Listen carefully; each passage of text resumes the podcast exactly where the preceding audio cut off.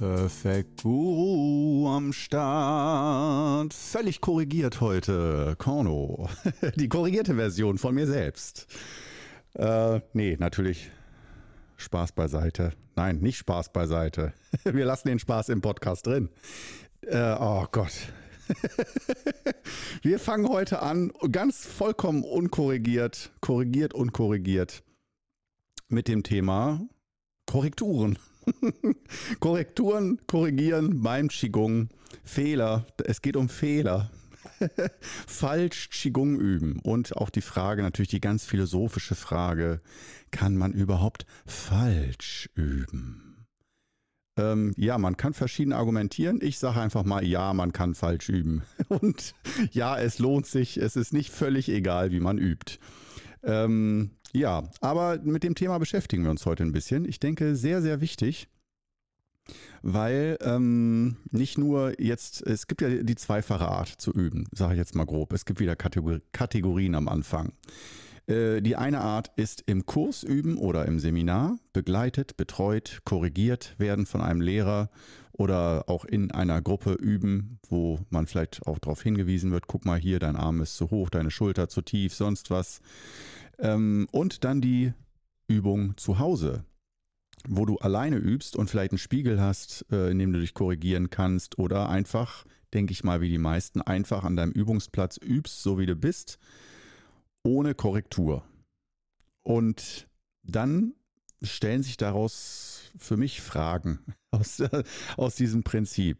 Und zwar, ähm, es ist erstmal völlig klar, das sehe ich ja auch, ähm, dass Korrekturen nötig sind. Bei eigentlich jedem.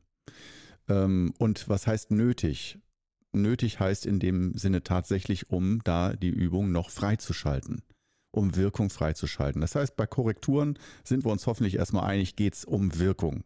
Wir wollen nicht irgendeinem Ideal äh, entsprechen, um irgendwas richtig zu machen, sondern wir fragen uns, warum machen wir die Übung? Wir machen die, um Wirkung zu erzielen. Und wenn wir korrigieren, dann nur, um diese Wirkung zu verbessern. Ne? Das ist doch eigentlich erstmal, denke ich, ein guter Anfang, guter Boden, auf dem man argumentieren kann. Und jetzt ist aber die spannende Frage, ähm, wie macht man das? Und ähm, da gibt es Neuigkeiten aus dem Qigong-Labor, aus meinem Qigong-Labor. Ähm, und daran will ich dich teilhaben lassen. So, also ein Blick hinter die Kulissen. Denn ähm, es gibt so im Laufe der bei mir inzwischen Jahrzehnte, die ich Qigong unterrichte, ähm, auch unterschiedliche Lehrphasen. Ganz deutlich gab es bei meinem Meister auch, habe ich auch gemerkt. Der war nicht einfach immer er selbst und hat immer alles gleich gesagt und die gleichen Antworten gegeben der hatte auch durch die Jahre verschiedene Lehrstile, wie er mit Themen umgegangen ist, was er für Antworten gegeben hat auf die gleichen Fragen, die sich durchaus unterschieden haben. Wo man wieder als Anfänger oder oberflächlich sagen kann, oh, der weiß ja selbst nicht, worüber er spricht. Wenn er zehn Jahre später eine andere Antwort gibt, dann kann ja alles nicht ganz richtig sein. Dann kann es ja kann er nicht wirklich Ahnung haben oder er hat es vergessen, die richtige Antwort, die er früher hatte oder so. Ne, das können, kann man ja bösartig behaupten. Oder auch, dass man sagt, nee, wenn man sehr bewusst und aufmerksam übt und lernt, ist die Frage, die vor zehn Jahren anders beantwortet wurde, nicht falsch gewesen damals, sondern hatte sicherlich auch einen Effekt, eine Wirkung aus der Verbindung in dem damaligen Moment heraus. Zwischen ihm und einem Schüler oder einer Gruppe, der er geantwortet hat. Und dass sich das ändert. Ich finde das sehr lebendig und sehr richtig, dass sich Antworten auch ändern können und dass man nicht starr und steif auf seinen Antworten beharrt, sondern Vertiefung und Entwicklung zulässt. Aber der, einer der Nebeneffekte ist, dass einige Schüler dann Vertrauen verlieren oder sagen, Mensch, äh, der weiß ja selber nicht, wovon er spricht. Vor zehn Jahren sagt er das, vor fünf Jahren das und jetzt das. Der lügt uns an oder ist ein Scharlatan oder, ne? Da kann man nicht drauf vertrauen auf die Antwort. Die, in fünf Jahren, wer weiß, was er uns dann sagt in fünf Jahren, ne? Und äh, da merkt man schon, äh, für diese Art von Qigong, die wir hier machen im Qigong Club, da, brauch, da braucht es schon eine spezielle Schülerschaft auch, die offen dafür ist und die sagt, nee, ich hätte gern lieber alle fünf Jahre eine neue Antwort auf die gleiche Frage oder nicht immer, aber du weißt, was ich meine, ähm, um auch zu sehen, dass sich alles weiterentwickelt und ähm, die Frage ist deswegen vor fünf Jahren nicht falsch beantwortet gewesen, sondern nur anders. Andere Zeiten, andere Antworten auf die gleiche Frage. Und ich finde das für mich äußerst stimmig und richtig, weil es auch widerspiegelt, dass wir uns ständig weiterentwickeln, aber nicht, aber ständig auch richtig sind. Ja, also nicht äh, einem Richtigsein hinterherjagen und wir sind nie richtig und jede Antwort ist immer falsch, so kann man auch argumentieren. Äh, oder auch falsch und richtig, egal. Hauptsache, was wollen wir mit einer Antwort bezwecken? Ähm, wir wollen Wissen vertiefen, aber vor allen Dingen auch Verbindungen schaffen, kommunizieren mit Schülern, uns austauschen und ähm, Erfahrungswelten austauschen. Das finde ich ist aus meiner Sicht, hört sich schön an, aber äh, ja, wie soll ich es anders sagen? Erfahrungswelten austauschen. Ähm, ja, das ist aus meiner Sicht ganz, ganz wesentlich und wichtiger, als ob die Frage richtig oder falsch ist oder ob sich die Antwort ändern wird. Jetzt kommen wir mal konkret von der Theorie, ähm, sonst schlafen wir hier noch ein alle, zum praktischen Beispiel. Und zwar, ich berichtete, Qigong-Labor, neue Forschungsergebnisse. Korno entwickelt seinen Lehrstil weiter. Und ähm, das fängt jetzt an mit der 30-Tage-Challenge. Ähm, falls du sie noch nicht kennst, äh, zu dem Zeitpunkt, wo du diesen Podcast hörst, ist die 30-Tage-Challenge bereits vorüber auf YouTube. auf YouTube gab es die, aber keine Sorge, die gibt es dann auch äh, wahrscheinlich jetzt auch schon in dem Moment, wo du es hörst. Ähm, sonst vielleicht ein bisschen später noch, gibt es das als Kurs auf Podia. Und ich kann dir den Kurs nur dringend ans Herz legen, falls du die Challenge noch nicht mitgemacht hast. Ähm, oder falls du das zum späteren Zeitpunkt nochmal brauchen solltest. Und zwar, um es nochmal kurz zusammenzufassen, bei der Challenge, die dauert 30 Tage, geht es darum, um die Übung Stehen wie ein Baum. Ganz klassisch, nur die Stehübung. Ganz reduziert, minimalistisch und ähm, dass wir die Stehübung nicht einfach irgendwie zusammen üben, sondern dieses Problem, dass wir wissen, gerade für Menschen mit chronischen Erkrankungen oder großem Stresslevel oder Therapeuten, die viel geben müssen, viel Energie verlieren bei der Arbeit. Und ich meine jetzt nicht nur irgendwie Stress, sondern wirklich anderen Menschen helfen, emotionale Unterstützung geben, ja, alles, was mit Therapie auf körperlich, geistiger, psychischer Ebene zu tun hat das ist aus meiner Sicht immer noch ein bisschen andere Anforderung, obwohl ich dazu auch zum Beispiel Pfleger äh, zähle. Die klassische Krankenschwester, den Krankenbruder, ähm, das äh, Krankenpflegerin, Kranken, Krankenpfleger, die zähle ich auch eindeutig, obwohl die ja offiziell nicht therapieren, außer im Sinne von vielleicht mal eine Spritze setzen oder so, finde ich, gehören die zum therapeutischen Personal hundertprozentig dazu. Und für solche Leute äh, also ich unterteile das immer so ungefähr bei Stehübungen. Ah, ich, ich äh, schweife jetzt erstmal ab vom roten Faden. Stehübung. Äh, um das kurz nochmal äh, zu kategorisieren. Meiner Erfahrung nach ist es so als grobe Faustregel, wenn man einigermaßen gesund ist und für den Alltag Energie braucht, 15 Minuten am Tag Stehübung. Dann kannst du deine Energiereservoirs sehr gut auffüllen und bist eigentlich immer ziemlich fit und stabil und auch psychisch ziemlich stabil. 15 Minuten am Tag reicht. Wenn du Therapeut bist oder in einer stressreichen Phase, wo du viel geben musst und ähm, wo, oder nach einer schweren Krankheit, wo du merkst, wow, ich äh, zum Beispiel Long Covid oder sowas, ich muss mich wirklich wieder irgendwo von Null aufbauen oder nach einer Lebenskrise, dass du wirklich merkst, du bist irgendwie auch als Person richtig geschwächt oder fühlst dich sehr, sehr schwach und geschwächt oder auch hilflos oder schutzlos. Da ist die oder auch ohnmächtig gegenüber dem Schicksal, so ich kann ja sowieso nichts machen.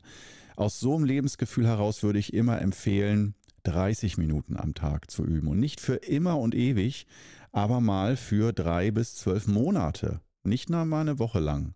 Für drei bis zwölf Monate oder eher, sagen wir mal, direkt. Komm, alles auf den Tisch. Sechs bis zwölf Monate mindestens. Und danach dich fragen, warum soll ich jetzt aufhören, wenn alles gut läuft durch die Stehübung. Nenn dir selbst einen Grund, ja, warum du danach aufhören solltest. Aber wenn man sich sagt, üb ein Leben lang, das ist zu viel. Ja, das heißt, es entstehen auch mal natürlich Pausen. Nur, wir sind jetzt also dabei. 30 Minuten, also aus Lebenskrisen heraus, würde ich empfehlen zu üben. Nur, daraus entwickelt sich eine Schwierigkeit. Wir sind das nicht trainiert. 30 Minuten ist aus Qigong-Sicht schon so wie ein kleiner Minimarathon. Ja, also es fordert schon auch körperliche Ausdauer. Das ist ja nicht nur vielleicht langweilig für den einen oder anderen, sondern wirklich 30 Minuten zu stehen, das schaffen viele kräftemäßig schon nicht. Und vor allen Dingen kräftemäßig bedeutet bei der Stehübung zu 90 Prozent die Psyche, dass man es nicht aushält, sich stehen zu lassen. Also einfach nur da zu sein, da zu stehen. Das ist für viele, da entsteht eine innere Leere und da entstehen verrückte, crazy Gedanken, die dich dann wahnsinnig machen und sagen, ich halte es hier nicht mehr aus, ich muss hier weg, ich werde hier, ich drehe hier durch am Übungsplatz. Hier ist ja nichts, hier passiert ja nichts. Hier bin ich ja ganz allein gelassen mit mir und meinen Gedanken und dann weiß ich gar nichts mit mir anzufangen. Äh, das heißt nicht, dass du so bist, nur es geht vielen Menschen so. Und die fangen dann an und kriegen vielleicht von mir den Hinweis, ah, 30 Minuten, wie ebenso. Dann wird alles, alles gut. und dann denkt man sich, okay, fange ich an. Und bei der ersten Übung schon nach zwei, drei Minuten denkt man sich, wie halbe Stunde, das geht doch gar nicht. Kann ich doch gar nicht. Das ist viel zu anstrengend. Und äh, dafür gibt es jetzt diese 30-Tage-Challenge. So, jetzt habe ich einen schönen Umweg geredet. Die 30-Tage-Challenge bedeutet, falls du sie noch nicht mitgekriegt hast, dass wir von fünf Minuten anfangen. Am ersten Tag fünf Minuten. Ganz, ganz easy. Und dann auch noch mit Begleitung, mit Betreuung, äh, wie eine geführte Meditation. Du musst dich überhaupt nicht drum kümmern, wie es dir dabei geht und ob das richtig ist oder falsch. Du wirst bei der Hand genommen und einfach mitgenommen in die Übung. Und das macht die Sache, das weiß ich, sehr viel einfacher. Alleine nur die fünf Minuten. Und dann bei der 30-Tage-Challenge hören wir aber da nicht auf. Unser Ziel ist 30 Tage und wir legen dann jeden Tag eine Minute drauf. Das heißt, wir sind ungefähr dann beim Tag äh, 25 bei 30 Minuten. Ja, kann man sich ausrechnen. Und ähm, hauen dann noch fünf Tage lang, ich, oder sechs Tage, ich weiß nicht, aber ich glaube fünf Tage, fünf Tage lang, die letzten fünf Tage sind dann sozusagen die äh, angestrebten 30 Minuten, dass wir die üben. Und so, dass wir sozusagen so eine langsame Rampe schaffen, über die wir uns da langsam hinüben. Jeden Tag eine Minute nur mehr. Und während der Zeit auch nicht dann in der Stille alleine stehen, sondern du kennst mich, Laberkopf.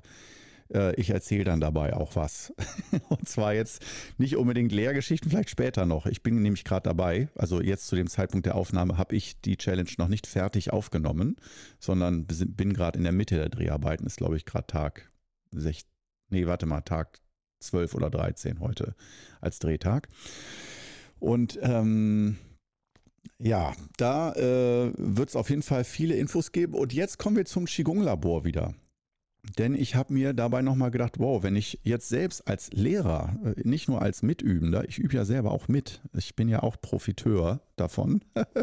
Und ähm, ich äh, habe mir dann überlegt, okay, wenn wir schon dabei sind bei 30 Tagen Stehübung und die Stehübung an sich von der, äh, von der Übungsanleitung her ist es ja eigentlich die einfachste Übung, würde ich mal sagen, von den fünf Übungen des Wudang Qigong.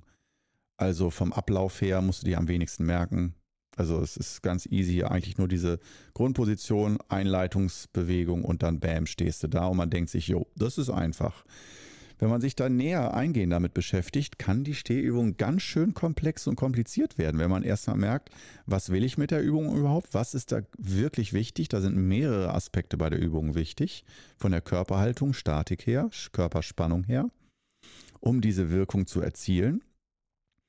Und dann ist ziemlich schnell klar, okay, ähm, hm, da kann man so viel falsch machen und falsch im Sinne von, dass Wirkung dann fehlt und wir vielleicht Monate oder Jahre lang üben und wir nur 50 Prozent ähm, der Wirkkraft, die da potenziell da ist, ausschöpfen. Und dann immer vielleicht denken, auch ja, die tut mir gut, die Übung, aber wir wissen gar nicht, was die Übung eigentlich kann. Und jetzt kommt erstmal das erschreckende Ding. Ich denke, das geht nicht so jedem Hundertsten so, dass der das Potenzial nicht richtig ausschöpft, sondern eher andersrum, würde ich sagen, dass jeder Hundertste aus Versehen das Potenzial richtig ausschöpft und die 99 anderen nicht die Übung komplett falsch machen, nein, aber dass da noch sehr viel Potenzial liegt. Und ich würde sagen, bei vielleicht 30 Prozent, sage ich jetzt mal aus dem Bauch raus, völlig unwissenschaftlich, äh, dass vielleicht bei jedem Dritten wirklich ganz großes Potenzial ist, dass der, der größte Teil liegen bleibt. Weil wir entweder nicht tief genug stehen oder einfach die Spannung nicht richtig aufbauen, zu viel Spannung, zu wenig Spannung und wir da kein Gefühl für die Übung haben. Und jetzt sind wir nämlich genau beim Knackpunkt. Bei der Stehübung geht es eigentlich nicht darum, dass wir uns mathematisch korrekt hinstellen, sondern dass wir, ähnlich wie beim Fahrradfahren eigentlich, wenn du es als Kind lernst, geht es nur ganz beschränkt um die richtige Technik. Du musst wissen, ah, ich muss mich auf den Sattel setzen und irgendwie den Lenker festhalten. Aber der Rest ist dann, okay, ich muss jetzt irgendwie ein Gefühl dafür kriegen für Gleichgewicht und für Pedalen treten und so irgendwie ein Gefühl. Und wenn das Gefühl da ist, dann läuft's. Genau dieses Bild, das trifft, finde ich, auch für die Übung. Stehen wir einen Baum zu. Da ich gerade einen Frosch im Hals habe, bietet sich dieser Moment natürlich an für einen Schluck gepflegten grünen Tee. Heute gibt es wieder Enche zu Elü von der Firma Edeltee. Ich werde nicht gesponsort, leider immer noch nicht. Edeltee, schick mir gratis Tee für immer. Ich bin dabei. Ich sag's auch in jeder Folge. Ja, bei Tee, da bin ich wirklich, äh, ich wollte gerade sagen, eine Bitch. Wie kommt dieser Begriff plötzlich in meinen Kopf? Bei Tee bin ich eine Bitch, das heißt, da würde ich mich verkaufen für, äh, für guten Tee. da würde ich meinen Namen für hergeben, wirklich. Ah, geil. Also ein Schluck grünen Tee.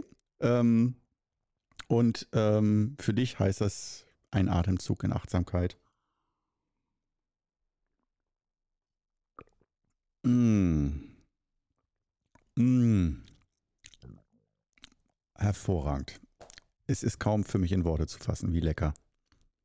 Wahnsinn. Ein bisschen zu kühl schon, aber so weich und rund und ganz leicht, zart, mehr wie ein Duft als ein Geschmack. Aprikose, Pfirsich, irgendwie so ganz leicht, aber so subtil. Es ist nicht wirklich fruchtig, aber wow. Ich liebe das. Ich liebe es. Hm. Und der Tee ist auch noch relativ einfach. Das ist nicht mal die teuerste Variante, die es auf dem Markt gibt. Hammer. Wo waren wir stehen geblieben? Korrekturen. Qigong, Wissenschaft. Ja. Ähm, soll ich jetzt noch weiter um Quark reden oder direkt zum Punkt kommen? Hm, direkt zum Punkt. Also bei der, wir sind bei der Stehübung und haben jetzt das Fahrradbeispiel, Fahrradfahren lernen und auch bei der Stehübung ein Gefühl dafür zu entwickeln. Und genau da setzt, setzt, sozusagen mein neuer Lehrstil an. Das heißt, herzlich willkommen. Korno hat einen neuen Lehrstil. Ich weiß noch nicht, inwiefern der sich auf alle Übungen auswirkt, aber bei der Stehübung ist das für mich aus meiner Sicht ein richtiger Durchbruch. Denn äh, ich habe erkannt, es gibt ab jetzt zumindest für mich zwei Arten von Lehrstil. Den alten, den denke ich auch fast jeder Qigong-Lehrer auf diesem Planeten benutzt und der aus meiner Sicht ähm, ich will nicht sagen falsch ist, aber ähm, äh, die Wirkung erzeugt, dass viele Leute ihr Potenzial nicht ausschöpfen können. Dass viele Leute, ich will nicht sagen falsch üben, aber dass da dieses Gefühl nicht kommt für die Übung. Ja, sondern dass man irgendeine Anleitung folgt, aber ohne ein Gefühl dafür zu haben. Dass man sich aufs Fahrrad setzt, auf den Sattel, Lenker anfasst, aber man fährt noch nicht. Ja, weil man das Gefühl nicht hat. Weil man hat nur die Anleitung, setzt sich auf den Sattel, und äh, halt, die, äh, halt die Fahrradgriffe fest und versuch irgendwie zu strampeln oder so. Und auf jeden Fall, ich mache jetzt mal das anhand eines praktischen Beispiels. Vielleicht hast du die Challenge auch mitgemacht, dann weißt du es schon. Ähm, oder dann erkennst du es jetzt wieder, dass ähm, der alte Lehrstil ist der, dass du sagst, wie es richtig ist. Du sagst, spreiz die Daumen Richtung Boden ab bei der Handhaltung, Stehübung. Ähm, geh ein bisschen in die Knie, die Kniescheiben gehen nicht über die Fußspitzen rüber und so. Da gibt es so die Standardphrasen, mit denen man arbeitet. Und ich denke, mit denen jeder Lehrer, auch Yoga-Lehrer, immer wenn du Körperhaltungen anleitest und du hast viel Erfahrung, dann entwickelst du, wenn es gut läuft, Phrasen, die du benutzt und auch immer wiederkehrende Phrasen, von denen du, wenn du ein guter Lehrer bist, weißt, dass dann ein großer Schnitt deiner Teilnehmer die Übung auch einigermaßen richtig macht. Und dann sagst du, was ist richtig und was ist falsch. Ja, also wenn du sagst, was falsch ist, das ist schon vor, sehr fortgeschritten. Normal, die Anfängerlehrer würde ich sagen, sagen nur die Anleitung. Stell dich so und so hin, mach es so und so.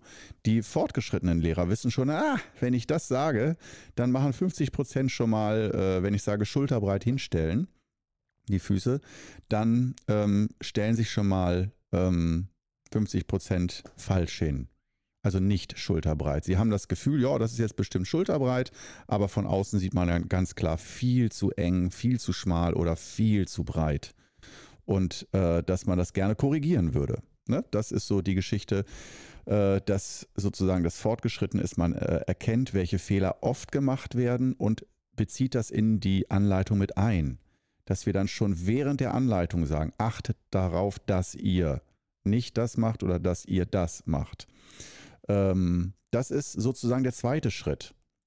Und jetzt habe ich einen dritten Schritt entwickelt, ähm, der das, wir sind jetzt wieder bei dem Thema, ein Gefühl für die Übung entwickeln, ähm, der es äh, vereinfachen soll, ähm, dass wir wirklich spüren, was ist richtig. Und nicht ein Lehrer sagt, quetscht uns in eine Körperhaltung, fühlt sich erstmal unbequem an und wenn wir Glück haben, dann funktioniert das Ganze nach ein paar Wochen äh, Quälerei. Nicht so, sondern dass wir uns hineinspüren. Und ich äh, gebe mal direkt ein Beispiel dafür. Ich hoffe, du bist ein bisschen in der Materie. Ansonsten schau dir gerne mal auf YouTube ähm, Stehen wir ein Baum 4K an oder die Stehübung als solche. Da habe ich auch die Anleitung in vielfacher Form, glaube ich sogar. Äh, und auch bei fast jedem Montagskurs ist ja auch die Stehübung dabei. Ähm, da geht es ja ganz einfach erstmal um, ähm, um das Gewicht auf den Füßen, die Gewichtsverteilung. Und die Gewichtsverteilung ist nicht einfach, dass wir da irgendwie stehen, sondern du erinnerst dich, ich leitete früher ähm, bei meinem alten Lehrstil immer an, ja, wir stehen auf den Füßen und legen das Gewicht zu 60 Prozent auf die Fersen. Das habe ich früher angeleitet. Und 60 Prozent habe ich von keinem Meister gehört. Das ist völlig falsch. Nur die 60 Prozent wenn man das sagt, dann erzeugt das bei den meisten Schülern das Gefühl, dass sie ungefähr wissen, wie sie stehen müssen. Ja, wenn man nur sagt, äh, verlagere das Gewicht ein bisschen mehr auf die Fersen, dann ist das meistens zu extrem, dass viele zu sehr extrem nach hinten kippen. Wenn man sagt 60 Prozent, dann ist das, sind da einige immer noch zu extrem, aber weißt es geht darum, dass man sozusagen durch die Anleitung, egal wie falsch die Anleitung ist, zu einem guten Ergebnis kommt, dass die Leute, wenn die das hören, es so umsetzen, dass sie dann richtig stehen. Und das war lange Zeit mein Trick, 60 Prozent des Gewichts auf die Fersen lenken, dass man wirklich einen stabilen Stand und eine äh, korrekte Spannung in die Beine bekommt, dass diese Wirkung entsteht bei der Stehübung oder auch bei den anderen Übungen. Ähm, was ist jetzt die neue Lehre? Also das war das alte Ding. Eine Anleitung und dass man die schon so sprachlich verfeinert, dass man merkt, okay, da kommen sie dann fast alle an. Ähm, jetzt das Neue ist, dass ich mit Extremen arbeite. Das heißt, nicht mehr sage, geh dahin, wo es richtig ist und wir hoffen, dass du da ankommst, sondern dass ich sage, geh bewusst zu beiden Extremen hin, wo es falsch ist und spüre. Und geh von den beiden falschen Extremen, such dann deine Mitte wo du das Gefühl hast, dass es da am energetischsten, durchlässigsten, stimmigsten ist, dass sich da es richtig anfühlt, äh, dass es da fließt, dass es da am leichtesten ist, dass es da am geschmeidigsten sich anfühlt. Und um dieses Gefühl überhaupt wahrnehmen zu können, wo ist es denn am geschmeidigsten, wo ist es denn am besten, dass wir zuerst in die Extreme gehen, die das eben nicht erzeugen, dieses Gefühl. Und bei den Füßen wäre das das Beispiel, dass wir ähm, wir haben ja dann die beiden Extreme, extrem nach vorne zu gehen, auf die Fußballen und Zehen sogar, dass wir hinten sogar vielleicht leicht abheben mit den ähm, Fersen. Und das andere Extrem, dass wir nach hinten gehen, so weit, dass wir fast umkippen. Ja, dass wir schon mit den Armen anfangen zu rudern und fast umkippen. Da aber auch ältere Menschen das mitmachen, ähm, habe ich jetzt nicht einfach mal, würde ich ja sagen, ah, nach deinem neuen Lehrstil sollte man also zuerst dann ganz extrem nach vorne das Gewicht verlagern, ganz falsch, dann ganz extrem nach hinten auf die Fersen und dann das so austarieren, dass man dann richtig steht. Das wäre so das Prinzip. Jo. Das habe ich aber auch schon verfeinert, weil es ein bisschen gefährlich sein kann, wenn man gerade ich sag mal, älteren Menschen, die schon sturzgefährdet sind und wo man wirklich in, man kommt manchmal in ein Alter, manchmal, äh, man kommt in ein Alter, das habe ich bei meiner Mutter jetzt auch erlebt. Ähm, das war mir früher echt nicht so bewusst, weil ich es nicht mitbekommen habe. Ich habe nie in einem Altenheim gearbeitet, wo Stürze wirklich lebensgefährlich sind. Und dieses Stürzen, wo ich dachte, ja, man stürzt halt. Und aber wo jeder Sturz bedeuten kann, ich komme ins Krankenhaus und nicht mehr raus. Und ähm, wo es wichtig ist, dass wir eben nicht stürzen. Und daher würde ich bei diesem Beispiel von den Füßen, ähm, von dem Gewicht, jetzt sagen, ja, nach vorne verlagern, ja, ganz extrem und spüren den Druck auf den Fußballen und Zehen und äh, dass man hinten mit den Fersen leicht abhebt und dann langsam nach hinten gehen, bis du das Gefühl hast, ja, jetzt stehe ich wirklich auf beiden Füßen fest. Jetzt ist der Stand gut. Das ist eigentlich der neue Trick. Und das geht weit, es ist jetzt nicht nur die Fußhaltung, sondern es gilt für alle feinen Aspekte bei der Stehübung. Und ich denke, später dann auch werde ich das auf die anderen fünf Übungen übertragen, dass ich also nicht mehr sage, was richtig ist, sondern anleite, mache es mit mir zusammen extrem falsch in beide Richtungen normalerweise.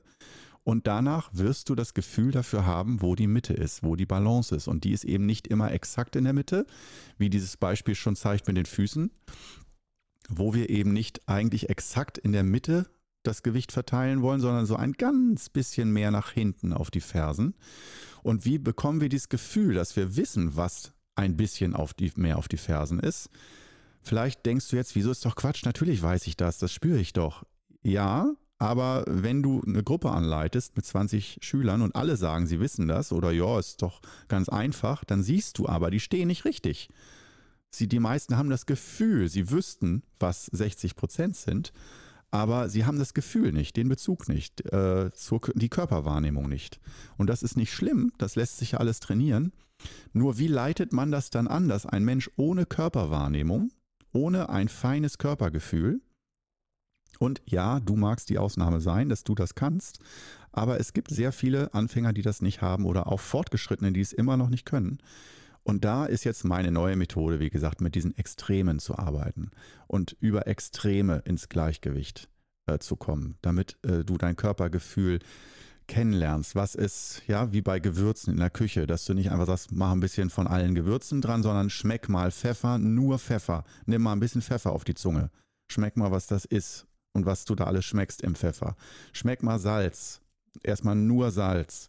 Und wenn du nur Salz schmeckst und dann ein Gericht danach salzt, also erstmal das Extremsalz und dann nur ein bisschen Salz, dann hast du aus meiner Sicht ein klareres Gefühl, wenn da Salz fehlt, wenn du weißt, was Salz ist.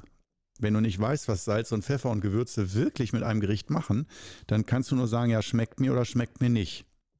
Genau dieses Prinzip. Und wir lernen sozusagen durch die Extreme von Körperhaltungen erst einmal kennen, was bedeutet es, zu weit nach vorne, zu weit nach hinten und so weiter, zu starke Spannung, zu schwache Spannung. Äh, das wäre dann die nächste Frage, wenn wir zum Beispiel in die Kniebeuge gehen bei der Stehübung. Wie tief die Frage? Das ist eine ganz wichtige Frage. Wie tief sollen wir gehen? Wie tief soll ich heute gehen? Weil das ist nicht eine Frage, die du einmal beantwortest. Kann man zwar, aber das, die Stehübung ist dynamisch, die, du wächst mit der Stehübung, ja. Das heißt auch die Anforderungen. Du kannst theoretisch, je länger du stehst, über Wochen und Monate auch tendenziell immer ein bisschen tiefer stehen, dir das antrainieren und darüber mehr Wirkung holen. Aber heute, an diesem Tag, wenn du Stehübung machst, wie tief solltest du stehen? Was ist da das Gleichgewicht zwischen, ähm, also so, wie willst du dich herausfordern, dass es keine Überforderung, keine Unterforderung ist? Unterforderung wäre die ganze Zeit mit den Beinen gerade und dann ein bisschen so wackeln, zittern, locker und ähm, ganz tief 90 Grad Winkel die Beine, ne, ganz tief zu stehen, das wäre das andere Extrem. Und bei der 30-Tage-Challenge probieren wir beides aus und finden dann gemeinsam die Mitte über das Gefühl, indem wir die Extreme kurz berühren. Ich nenne es mal so. Das ist mein neuer Lehrstil. Herzlich willkommen. Ich hoffe, er gefällt dir. Ich finde das äh, richtig genial und freue mich darauf, diesen, die Übung, die fünf Übungen, gerade die Stehübung, jetzt so, ab jetzt so anzuleiten, weil ich da schon fühle, dass viele Leute dann da nochmal einen ganz neuen Zugang zu der Übung bekommen und auch viel mehr Wirkung und dieses Aha-Erlebnis, was die Übung wirklich ist. So, und jetzt habe ich es sogar geschafft, hier zum Schluss zu kommen und mein Geheimnis sogar noch zu vermitteln hier, der neue Lehrstil aus dem Qigong-Labor. Und ja, du hast es wie immer geschafft. Was heißt wie immer? Du, zumindest heute hast du es geschafft, bis zum Ende wieder dabei zu bleiben. Freut mich sehr. Und dann hören wir uns hoffentlich, oder du mich, ja, im nächsten Podcast. Und ich freue mich auf dich. Bis dann.